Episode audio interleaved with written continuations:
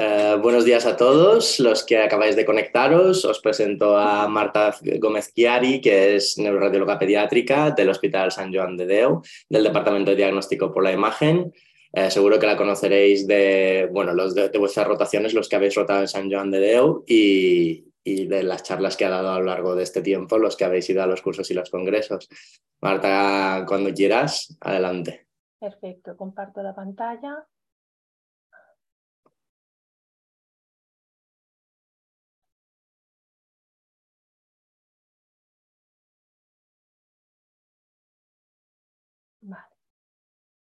Bueno, buenos días. Muchas gracias por la, por la invitación.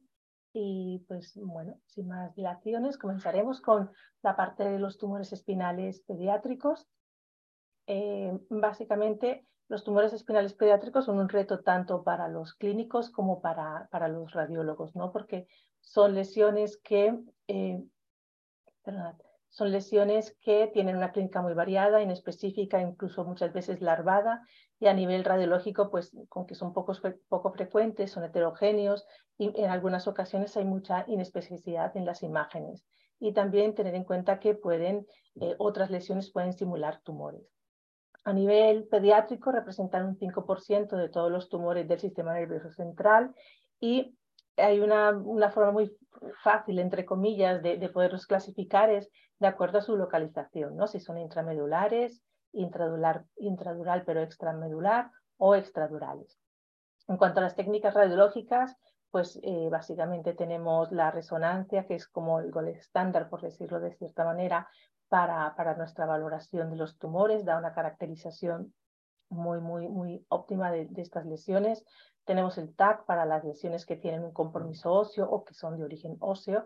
Y en algunas ocasiones, pues nos inician, bueno, el estudio se inicia con una radiografía simple de columna porque son niños que inician o tienen una escoliosis que, que va empeorando y entonces son técnicas con las cuales que tenemos que estar familiarizados de que nos puede llegar eh, una primera aproximación. El protocolo de la resonancia espinal, como comentábamos mm, con Laura al comienzo de todo, una cosa es la valoración de la tumoración espinal primaria y otra cosa sería la, la valoración o el control de la diseminación leptomeningia, tanto un tumor primario mm, cerebral o de la columna. En general, nosotros para un tumor primario espinal utilizamos un T1, cortes bastante finos en sagital, porque los niños, pues el cordón medular eh, no, no tiene un diámetro como un adulto, con lo cual tenemos que intentar que sea lo más fino posible sin gap, tanto en T1 como en T2. Hacemos pre contrastes, sagitales y axiales eh, y en la valoración de, de lo que es eh, la diseminación leptomeningia se utiliza eh, unos T2 muy finos, sobre todo aquellos, bueno, tipo dry, fiesta o sí, dependiendo de la máquina, para buscar estas lesiones pequeñitas que muchas veces no realzan con contraste claramente y que se pueden pasar desapercibidas en la diseminación leptomeningia. Y lo otro que se está utilizando son aquellas lesiones T1 postcontraste y precontraste, en donde eh, lo que es el artefacto del líquido cefalorraquídeo quede minimizado. En cuanto a secuencias avanzadas, en función de la lesión que estemos valorando, pues podemos utilizar secuencias de gradiente para, eh, para mirar focos ¿no? de hemosiderina o incluso calcificación, la difusión y también el DTI, de lo cual pues no, no tengo experiencia. Em, en cuanto a la clasificación, pues bueno, comentaremos que básicamente a nivel intramedural aproximadamente es un 35% de las lesiones que encontraremos, intra y extra en un 15%, extradurales que pueden ser de nivel óseo o nivel de, los espacios epidurales, pues entre las dos sumarán un 50%, o sea que son las lesiones más, más frecuentes. Eh, en cuanto a los tumores intradurales, la clínica pues, bueno, es una clínica variable, tiene una debilidad, tiene una clínica de cordón medular, ¿no? debilidad, alteración de la marcha, eh, tortícolis, depende si es una lesión muy expansiva tendremos hidrocefalia, parálisis de pares bajos y sobre todo hay un signo que, que, es muy repetitivo, muy frecuente, que es esa escoliosis de progresión rápida que a los clínicos siempre es un signo de alarma. Habrá una clínica sensitiva, em, está más que todo asociada cuando hay un ependimoma, clínica de déficit de su interés, cuando hay un tumor de localización baja. En los tumores intradurales, eh, la mayoría son de origen glial y afortunadamente el 95% son de un bajo grado. Eh, esta es la lista de la cual comentaremos un poco sobre ellos y comenzaremos con el astrocitoma. Es un primer caso de una nena que inicia con una escoliosis de un origen rápido, que es lo que os comentaba, que a veces nos llega pues la, eh, dentro de todos los estudios que tiene, eh, pues una placa simple donde vemos ¿no? la escoliosis, pero poca cosa más podemos, podemos ah, observar. A veces en los, en los, eh, si lo tiene en un corte sagital, pues podemos ver aumento o ensanchamiento del espacio del canal raquídeo, pero usualmente, pues bueno.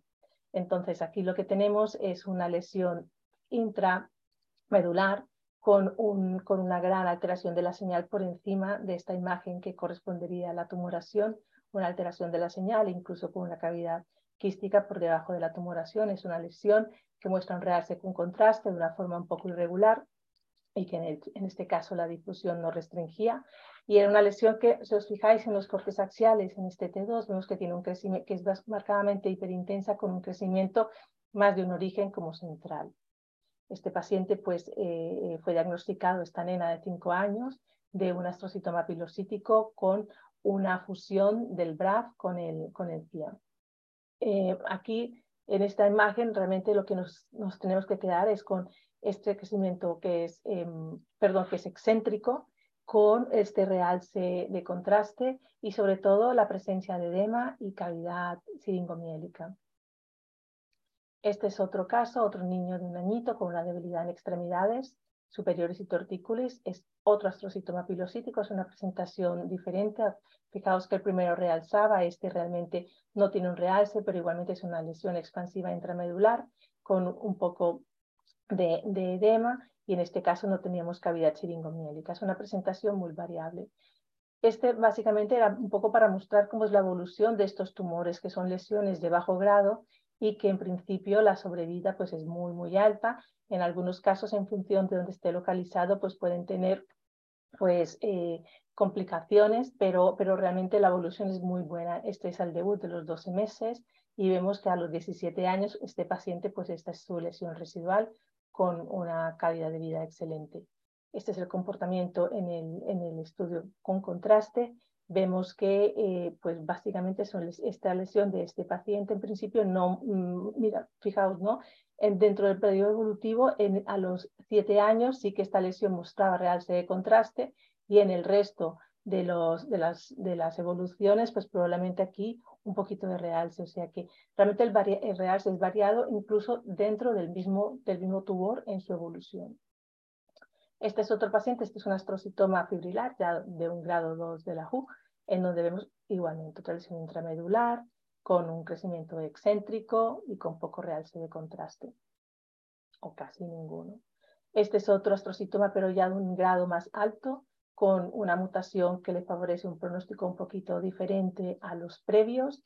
En este caso era una lesión que ya en el momento del debut tenía una diseminación leptomeningia con una gran alteración del, control, eh, del cordón medular, este realce abigarrado, esta, esta localización excéntrica e incluso con, pues, bueno, con toda esta diseminación leptomeningia. Cuando estemos valorando las diseminaciones leptomeningias tenemos que valorar hasta el final del coxis, porque lo que es el fondo del sacotecal tiene que quedar muy bien evaluado. En este paciente pues había, había realces también a nivel del fondo del sacotecal con una hidrocefalia ¿no? reabsortiva, reabsortiva por el trastorno del, del, drenaje del líquido cefalorraquídeo.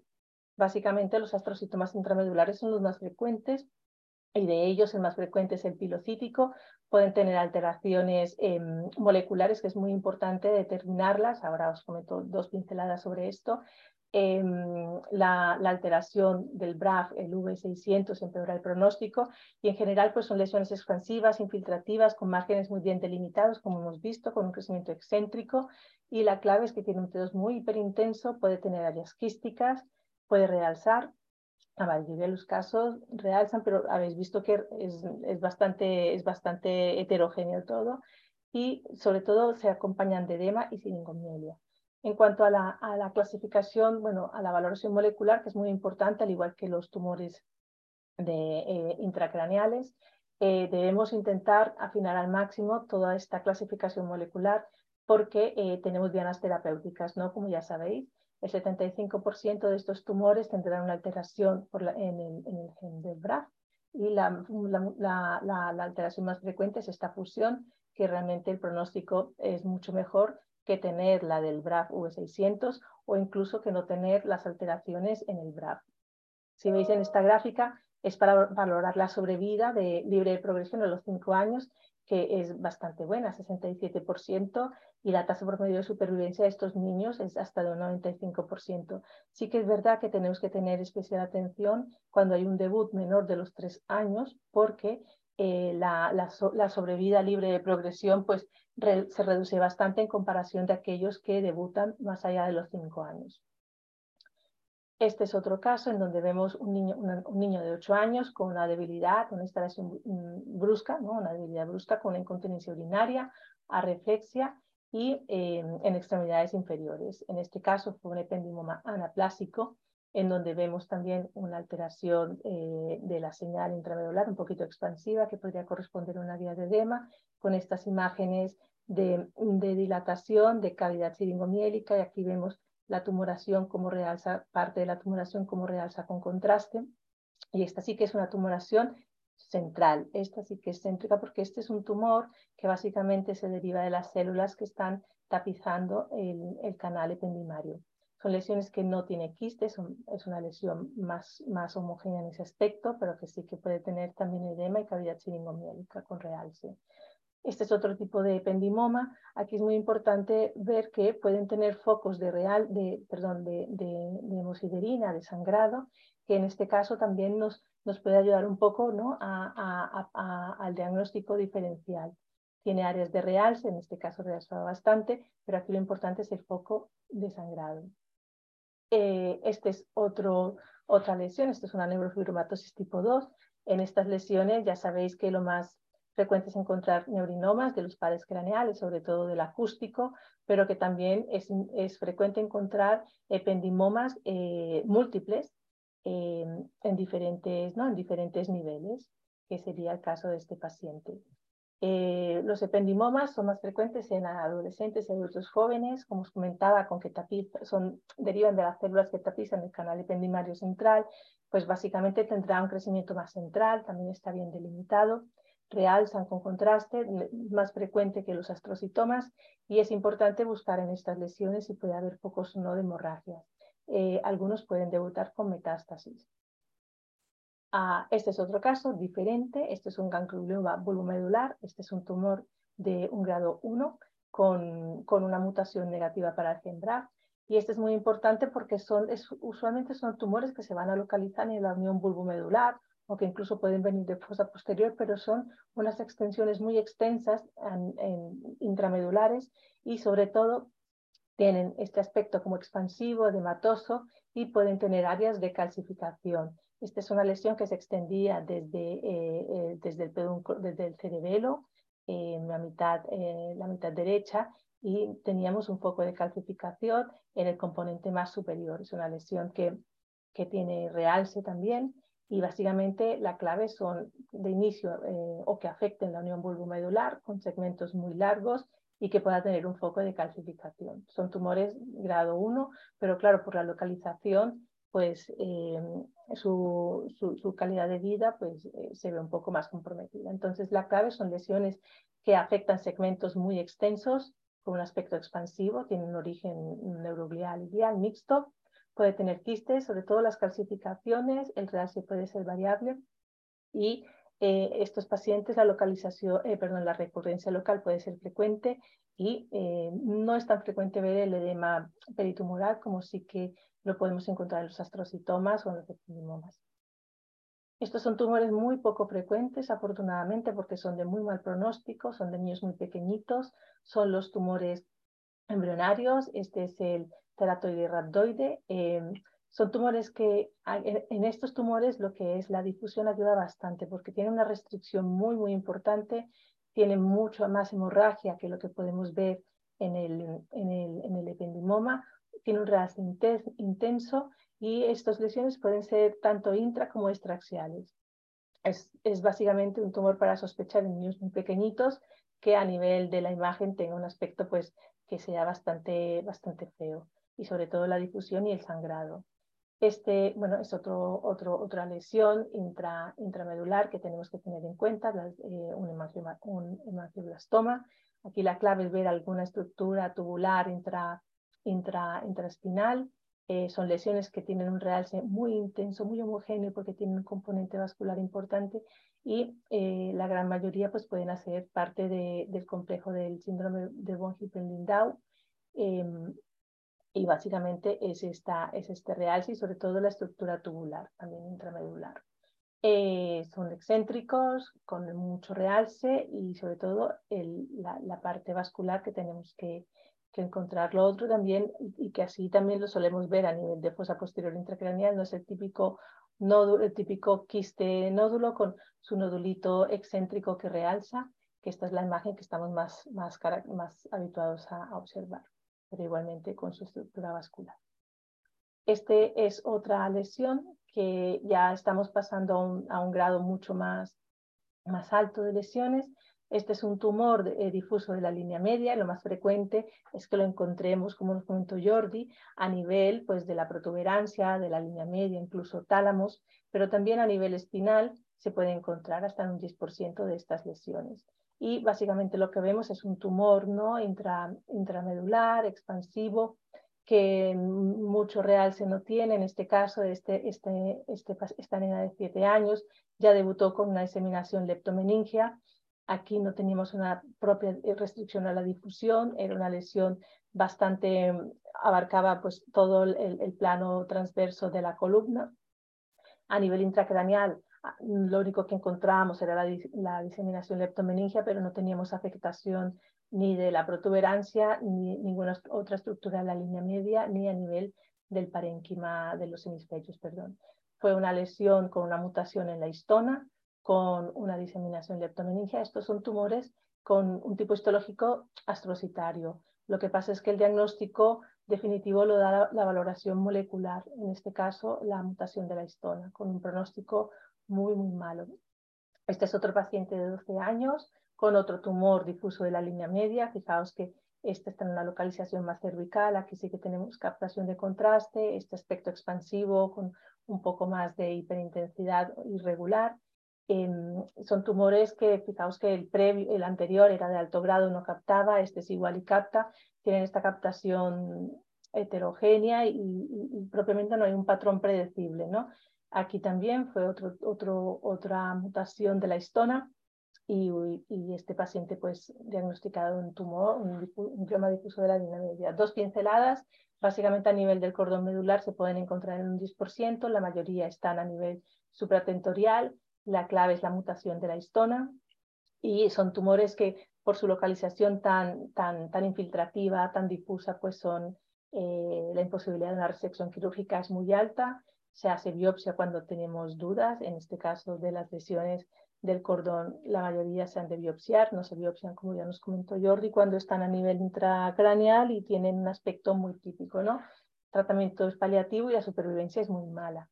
Dentro de la histona, ah, de la mutación de la histona, eh, los que afectan el cordón medular están con la mutación en subtipo H3.3, que aún son de peor pronóstico que incluso los que ya por sí también son malos, que están en la, en la protuberancia, que sería los del subtipo 3.1. Estos del cordón y los otros que están localizados pero de la protuberancia son el 3.3, que aún empeora su supervivencia.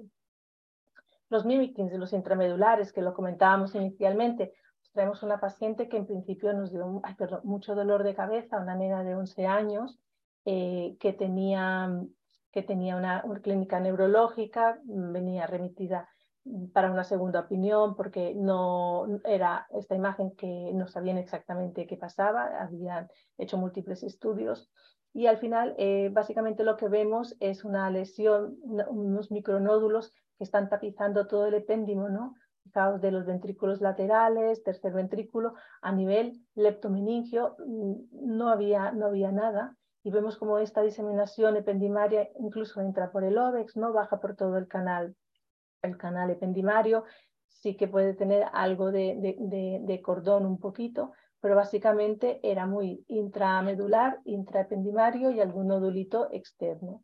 Eh, este es el comportamiento en el T2. Aquí en principio bajamos posibilidades tumorales, infecciosas. Tumoral lo dejamos de banda porque ya llevaba así un año con esta imagen que no cambiaba, la niña tampoco tenía un empeoramiento clínico y en este caso, pues después de biopsiar, eh, una de las lesiones fue una, una sarcoidosis. Eh, este es otro paciente, otra nena de seis años que tiene una lesión, una malformación vascular intramedular. Fijaos, ¿no? El componente hemorrágico, el edema, la expansión y claramente pues vemos el realce como da un aspecto tubular y en el, en el estudio vascular vemos a un, unidos dependiente de la, de la arteria espinal anterior. Que también son imágenes que tenemos que tener en mente de cara a procesos que tienen mucho componente hemático y expansivo. Este es otro, otro caso que también hemos vivido, es una lesión extensa que tiene mucho edema, es una tumoración que es intramedular, que realza con contraste, pero que también tenía una afectación mm, mucho más distal a nivel del cono medular, con un comportamiento más o menos similar, porque esta no captaba, la inferior no captaba tanto como la superior, con compromiso también de las raíces.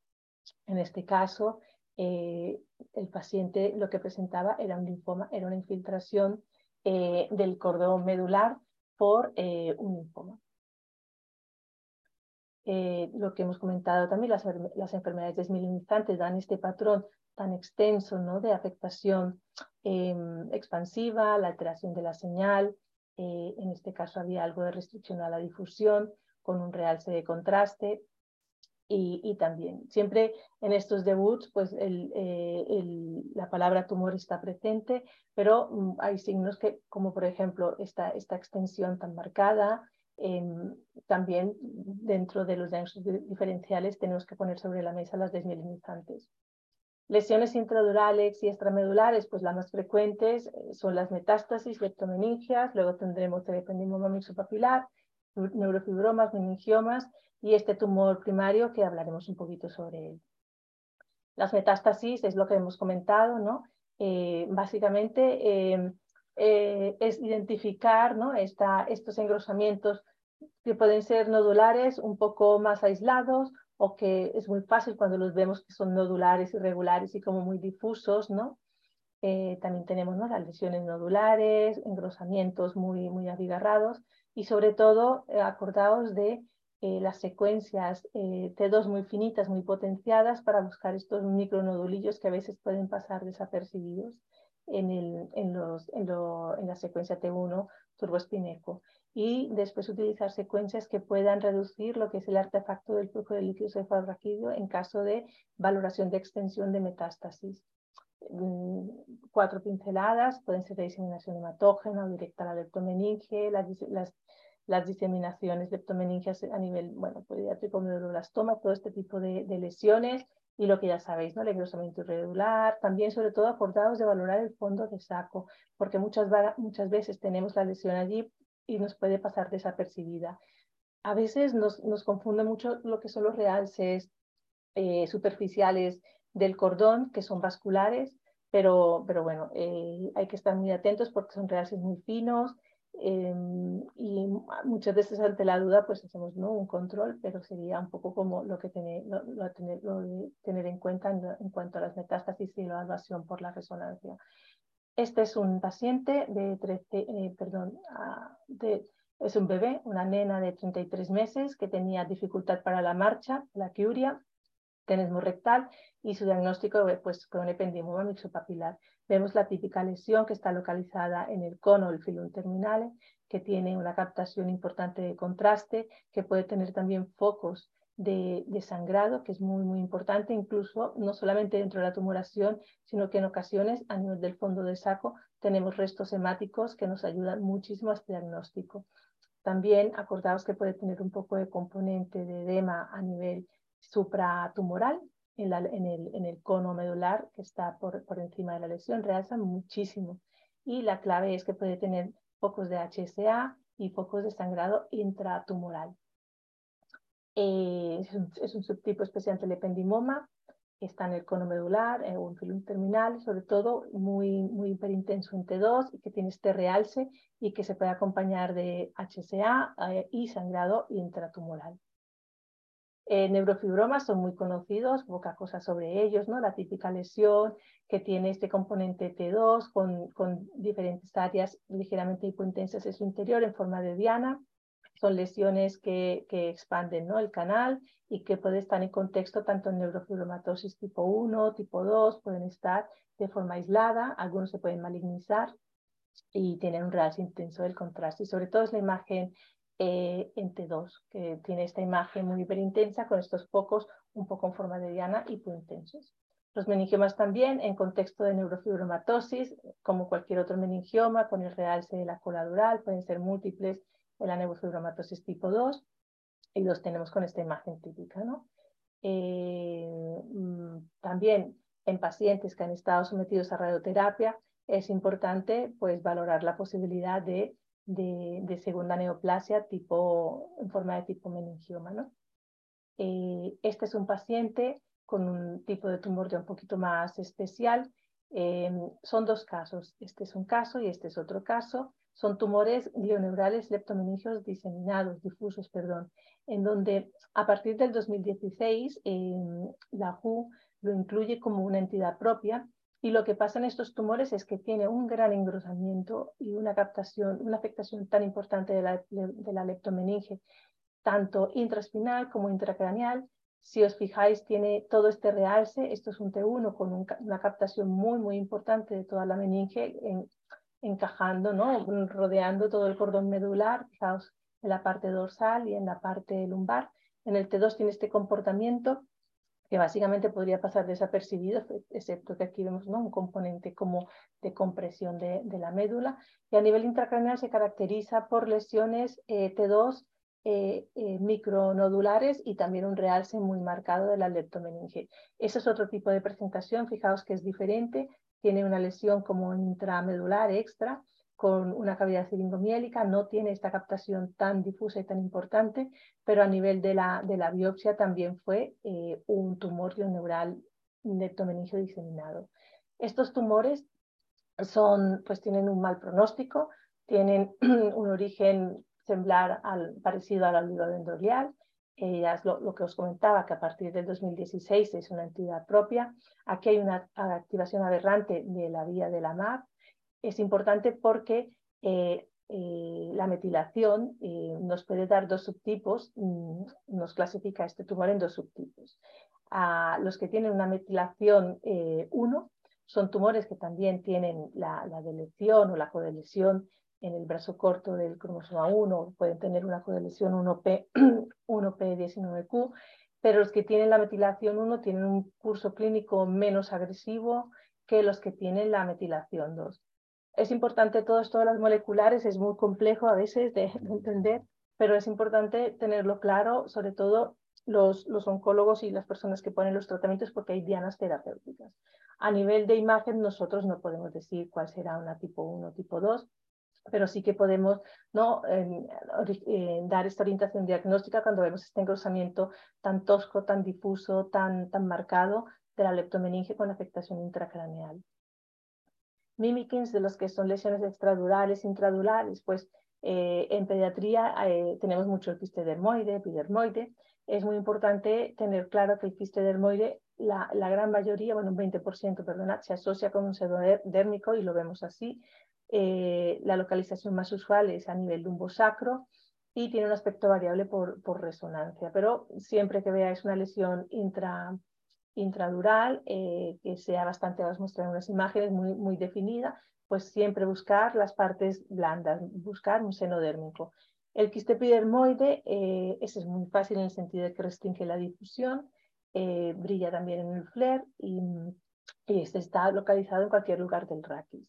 Este es un caso de un, de un niño de 7 días que tenía una lesión quística intradural con una, una lesión que era un seno dermoide, aquí lo vemos claramente, vemos también aquí cómo está un poco traccionado lo que es la parte posterior del canal raquídeo y eh, pues mm, veis aquí el seno dural, pues este terminó siendo un seno dérmico. Este es otro paciente pequeñito, 23 meses, con otra lesión muy parecida. Veis aquí la lesión eh, quística, un poco más, eh, hizo, un poco más hipoecogénica, eh, hipointensa que respecto al, al, otro paciente, pero siempre con su seno dérmico y es una lesión pues que a veces, bueno, que está bastante bien definida, con unos márgenes muy concretos. Y este es otro paciente que tenía un, quiste epidermoide, en este caso teníamos restricción a la difusión, era una lesión que muy expansiva, pero también muy definida, con un componente también de lipoma asociado, eh, que estaba ¿no? comprimiendo el cono medular, sin realce tras el contraste, y esta es una de las lesiones que, bueno, en este caso no había seno dérmico, igualmente se ha de buscar, aunque sea más frecuente en el, en el dermoide, pero bueno, es una imagen así muy característica. Lesiones extradurales, pues lo más frecuente que tenemos sería el neuroblastoma, de forma muy ocasional un cloroma en relación con una, con una leucemia, y luego lo más frecuente son los tumores óseos, ¿no? Este es un, el típico niño de dos añitos con imposibilidad para la marcha, con esta gran masa, perdón, en mediastino posterior, con un componente eh, que invade el, foramen de conjunción y eh, se hace intraespinal pero extradural. Vemos la gran masa, son lesiones que, mm, que captan mucho contraste y en esta edad, pues lo más frecuente para nosotros, pues el neuroblastoma, ¿no? Em, el 15% debutan con signos de compresión medular, son niños muy pequeños y básicamente eh, pues son masas que realzan, pueden tener calcificación, eh, son ligeramente hiperintensas y, y, son frecuentes en, en pediatría. A nivel de lo del cloroma, la verdad es muy, muy, muy, muy infrecuente, pero son lesiones que vemos eh, a nivel de, del espacio epidural, son también expansivas, eh, pueden comprimir la, la, médula, que también teníamos afectación ósea, y son lesiones que realzan con contraste, con afectación ósea. Em, es, bueno, es, la, es, una masa por, por una proliferación de los mieloblastos, tanto maduros como inmaduros, y lo, lo, importante aquí es el realce del contraste y que tenemos afectación de los elementos óseos adyacentes. Los tumores eh, de origen óseo, pues este es un paciente de 17 años con osteosarcoma, fijaos también un poco ¿no? parecido al paciente de floroma, esta, masa epidural que está comprimiendo el cordón, pero aquí tenemos una desestructuración ósea a diferencia del otro que era más alteración de la señal con un, con un TAC. Aquí en estos casos el, el TAC nos ayuda bastante para poder eh, filiar si la lesión viene del hueso o no. Es la típica imagen de un sarcoma con esta afectación de partes blandas. Luego tenemos este paciente de un añito que era un sarcoma picor positivo, fijaos, ¿no? Toda esta gran masa intra intra, intra, intra, intra, eh, intracanal. Vemos cómo está desplazando y cómo, cómo invade ¿no? los parámetros de conjunción. Es un tumor con una restricción muy, muy alta y una captación también irregular. Eh, este es un paciente con sarcoma de Ewing, lumbalgia tras una caída con debilidad. También vemos esta masa ¿no? epidural, extradural, perdón, con, con, un componente de compresión, de, causando una compresión de, del cordón. Vemos el realce tanto de la masa como el del hueso, más la afectación ósea. Luego también están los osteoblastomas, que pueden tener esta afectación de hueso y en algunas, alguna vez un poco de reacción a nivel epidural. Em, y básicamente los tumores óseos, lo que los he mencionado un poco así, pero lo que sí que es importante, por ejemplo, los cordomas, que no, no, no, no se ha mostrado ningún caso, son lesiones que son muy hiperintensas y, y que tienen muchos septos. O aquellas lesiones que la, localización más frecuente es a nivel del clivus o incluso un poquito más a nivel del final del, canal, de las últimas vértebras del canal medular. Pero la gran mayoría están en el clivus y tiene una imagen muy característica que son muy hiperintensos en T2, con septos, Luego en pediatría es súper importante aquellas vértebras planas que eh, la histocitosis puede tener, es un gran simulador de tumores y puede tener masa de partes blandas también extradural, pero al ver una vértebra plana pues tenemos que sospechar en histocitosis.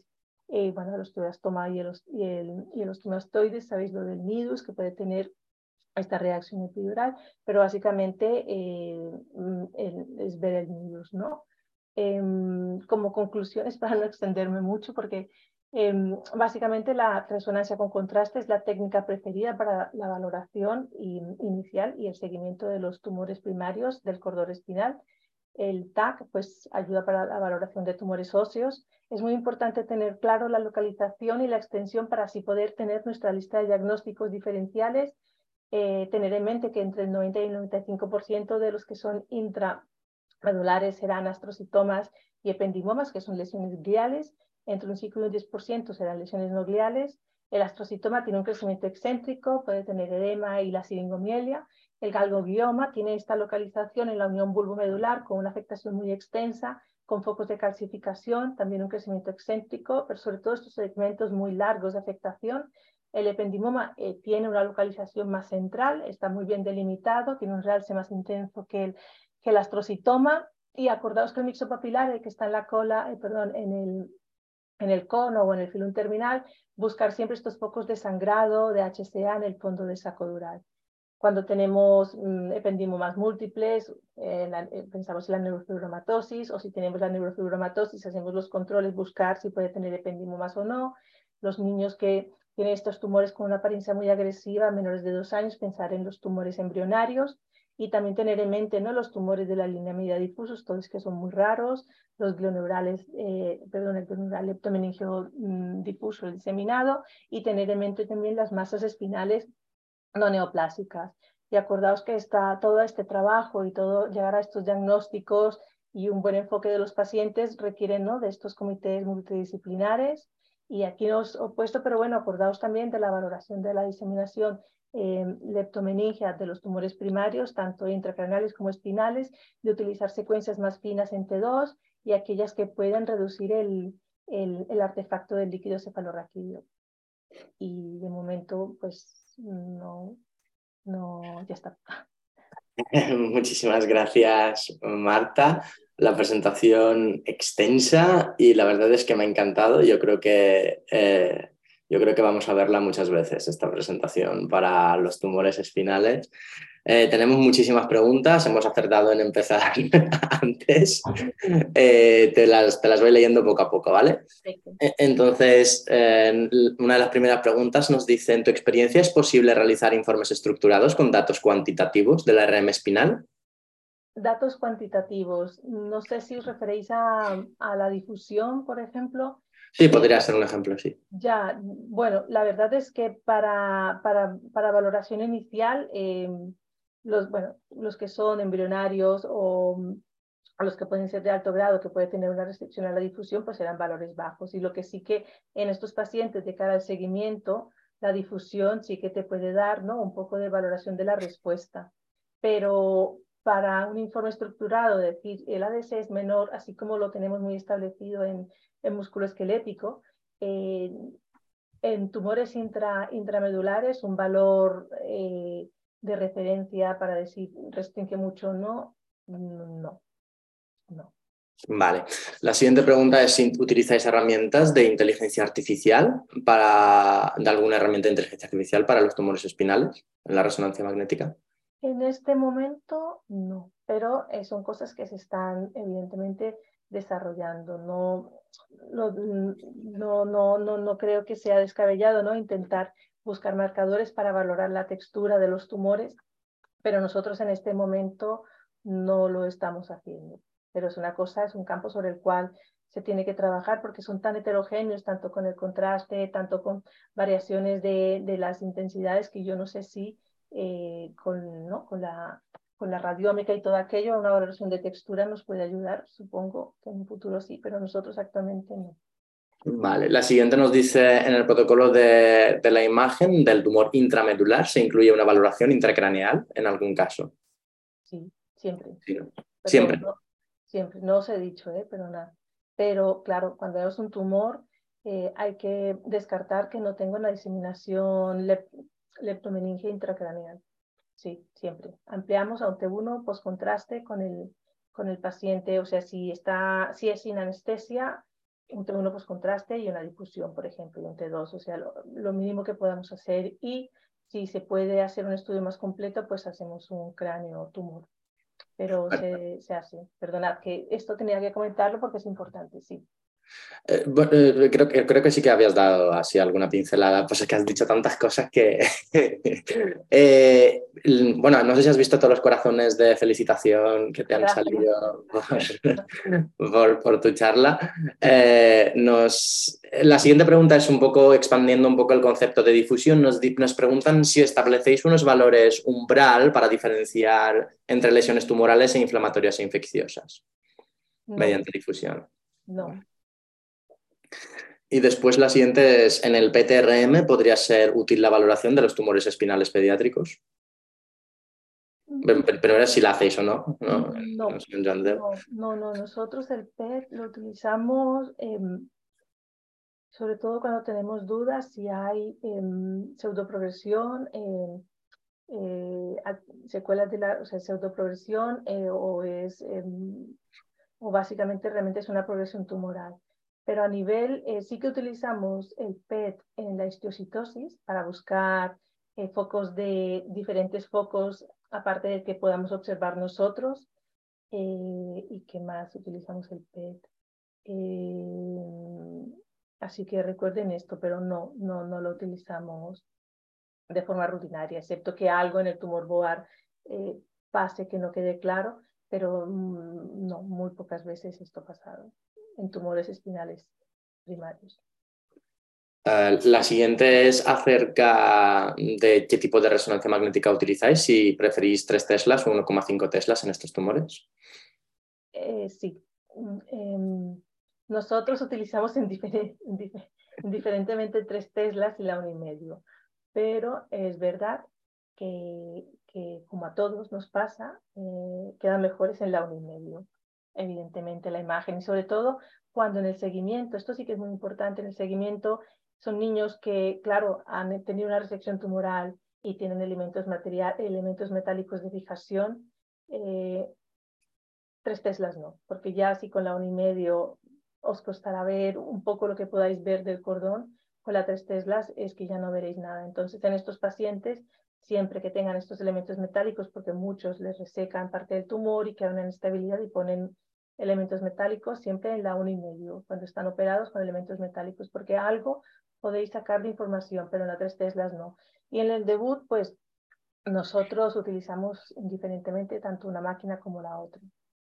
Perfecto, es bueno saber eso, para los que no tenemos tres Teslas. Eh, ¿Cuáles son los, los, retos del futuro en la valoración de los tumores pediátricos espinales, en tu opinión? Yo creo que la, la, utilización ¿no? de la inteligencia artificial como, como, como herramienta para ah, complementar nuestra valoración, ¿no?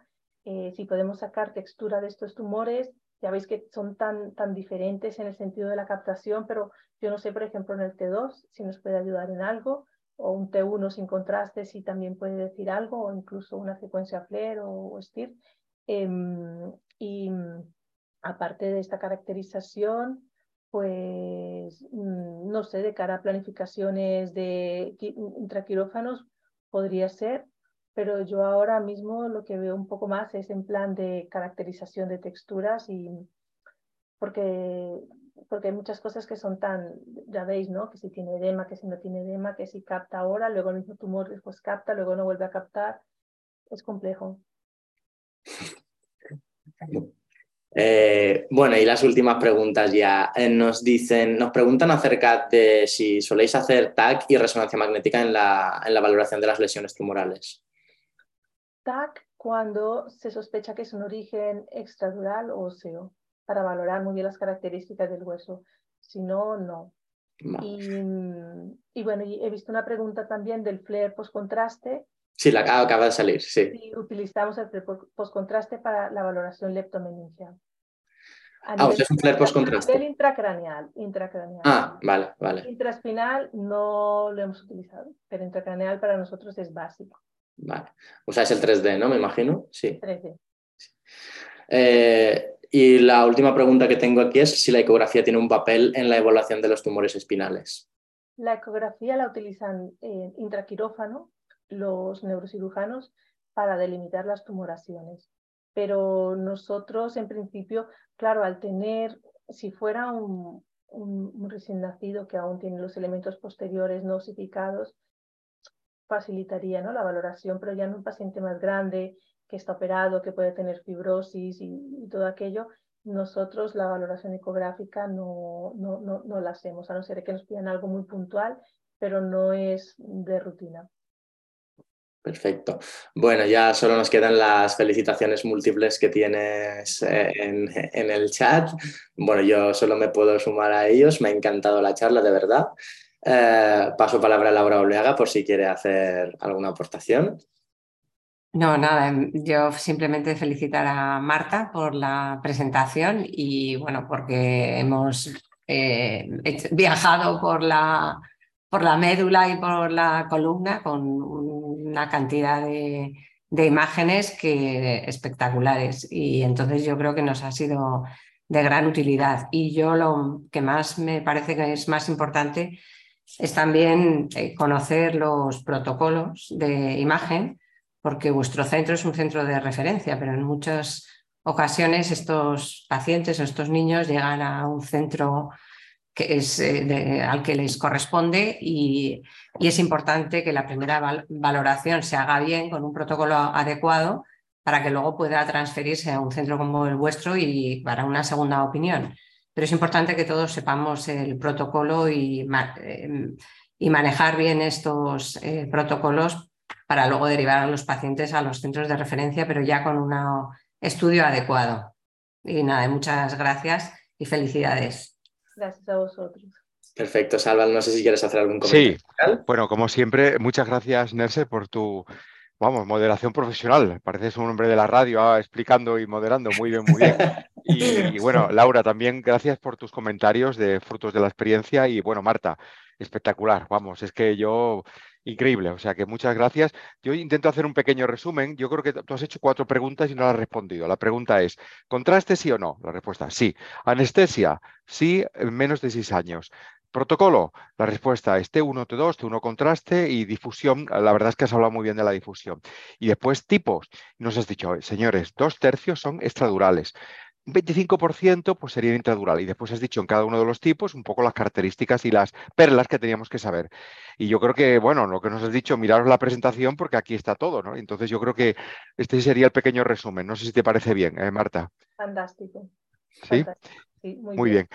Oye, pues mm, seguro que contamos de nuevo contigo eh, en las siguientes eh, durante este año que viene y simplemente recordar a la audiencia que mañana tenemos una sesión de la doctora Laia Valls del Hospital de Girona que nos va a hablar de las masas pélvicas femeninas, eh, origen de las masas pélvicas femeninas y valoración radiológica. Estáis todos invitados, que tengáis un gran día. Gracias Marta, gracias Nerses, gracias Laura. Nos vemos. Un saludo. Gracias. Saludos. Vaya bien.